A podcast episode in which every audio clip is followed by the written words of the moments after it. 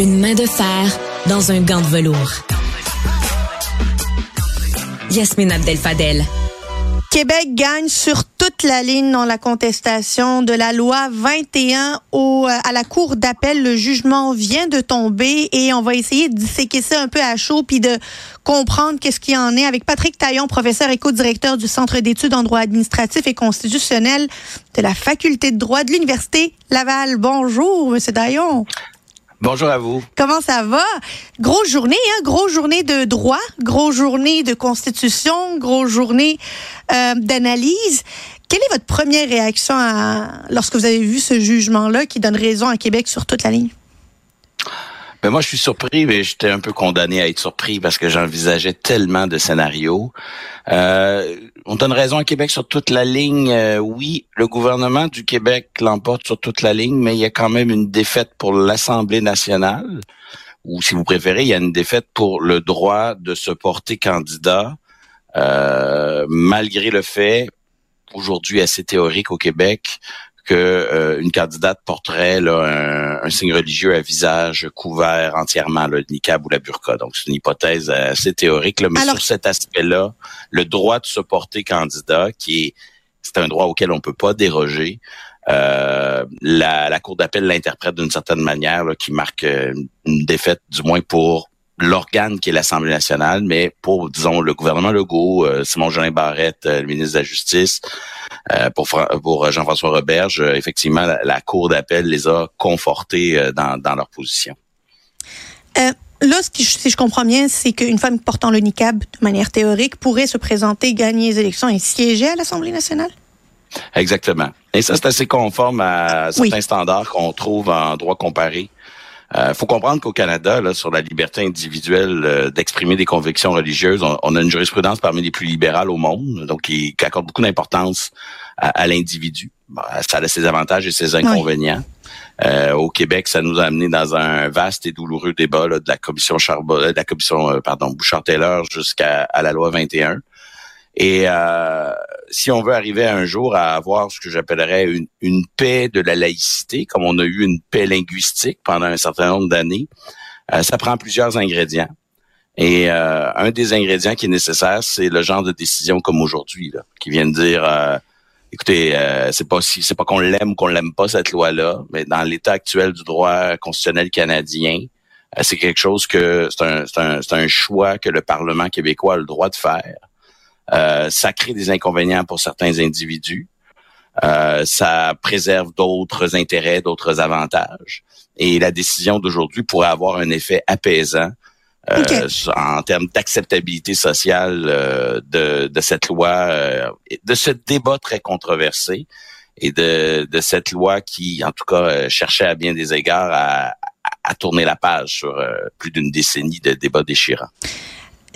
Le, le, jugement de première instance de, euh, du juge Marc-André Blanchard, je vais le caricaturer puis essayer de le résumer. Il y avait deux choses. Il disait oui, la loi est discriminatoire, mais non, on ne peut rien faire parce que l'utilisation de la clause dérogatoire est à propos constitutionnel et donc euh, le Québec s'est prévalu de son droit de suspendre les, les, les articles des chartes euh, et c'est correct.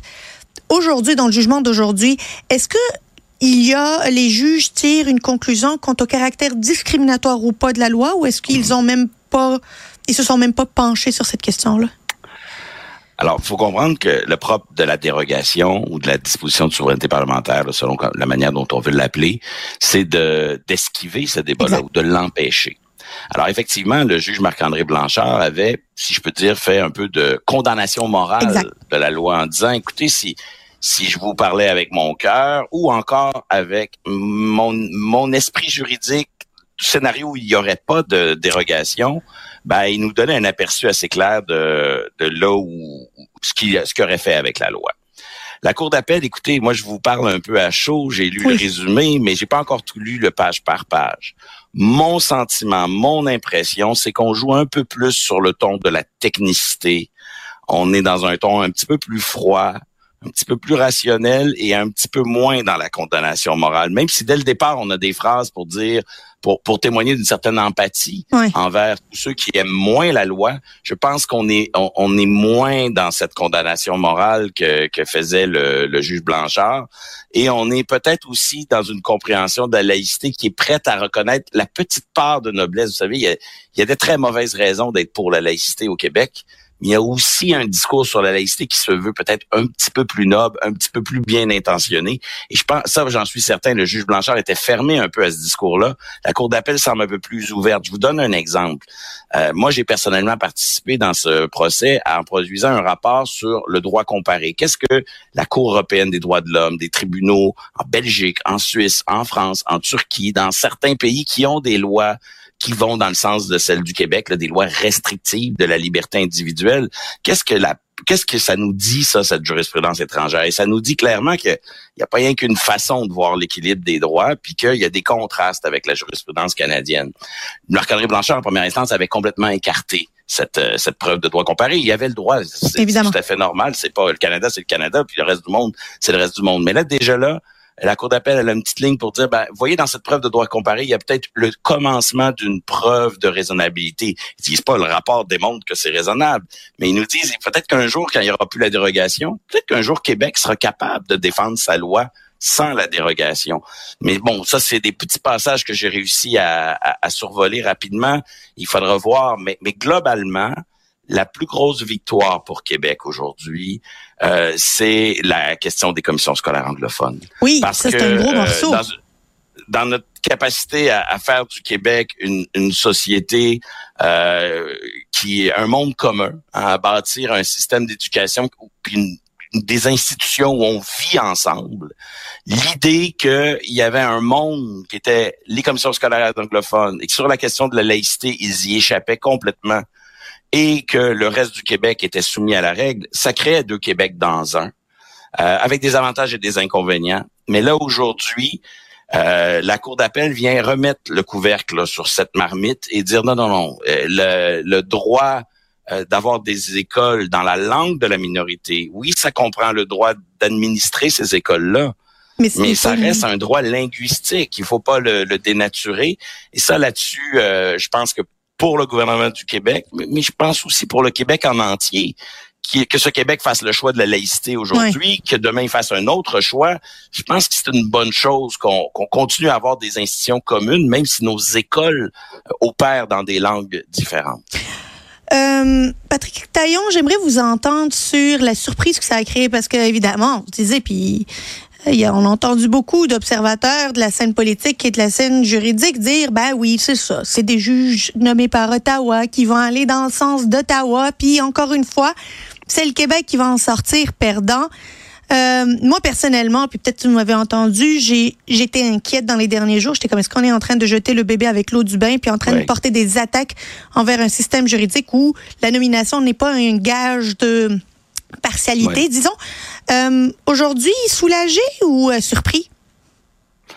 Ben, vous savez, moi, j'en suis parfois de cette critique euh, qu'on retrouve euh, à l'époque de l'accord du lac Meach. Robert Bourassa portait cette critique en exigeant que le Québec ait son mot à dire sur la nomination des juges. Mais on est d'accord. Le problème de ce débat-là, -là, c'est que c'est une chose de critiquer le processus de nomination des juges au Canada. Puis moi, je pense qu'il faut le faire, ce débat-là. Puis le Canada peut s'améliorer. On n'est même pas obligé de rouvrir la Constitution pour améliorer les choses. C'en est une autre de remettre en question l'autorité des tribunaux. Ah ben, vous savez. J'ai l'impression que vous dites la chose la plus intelligente que j'ai entendue depuis bien des jours. Merci vous en dites souvent vous aussi, alors euh, tant mieux, mais si, si, on peut se rejoindre, mais mais, mais c'est ça, remettre en question l'autorité du tribu des tribunaux, ça c'est aller flirter avec Donald, Ronald, euh, Donald Trump. Euh, dire par contre que, que c'est loin d'être parfait le processus de nomination des juges, ça, je pense qu'il faut continuer à le faire.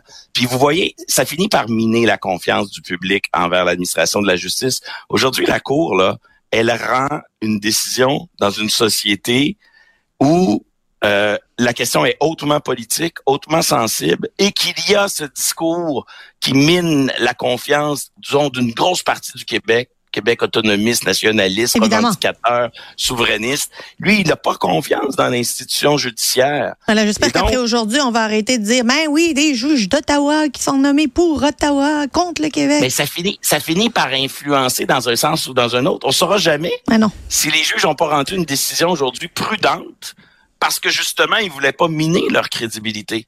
Et donc, ce problème qui est non réglé, que, Brian Mulroney voulait régler à une certaine époque, euh, et, et qu'on on refuse de voir aujourd'hui, ben, il a des conséquences dans un sens comme dans un autre.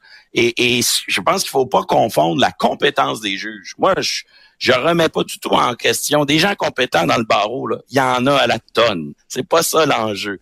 Euh, et, l'autorité des tribunaux, on n'a pas le choix. Dans un État de droit, il faut respecter l'autorité des tribunaux.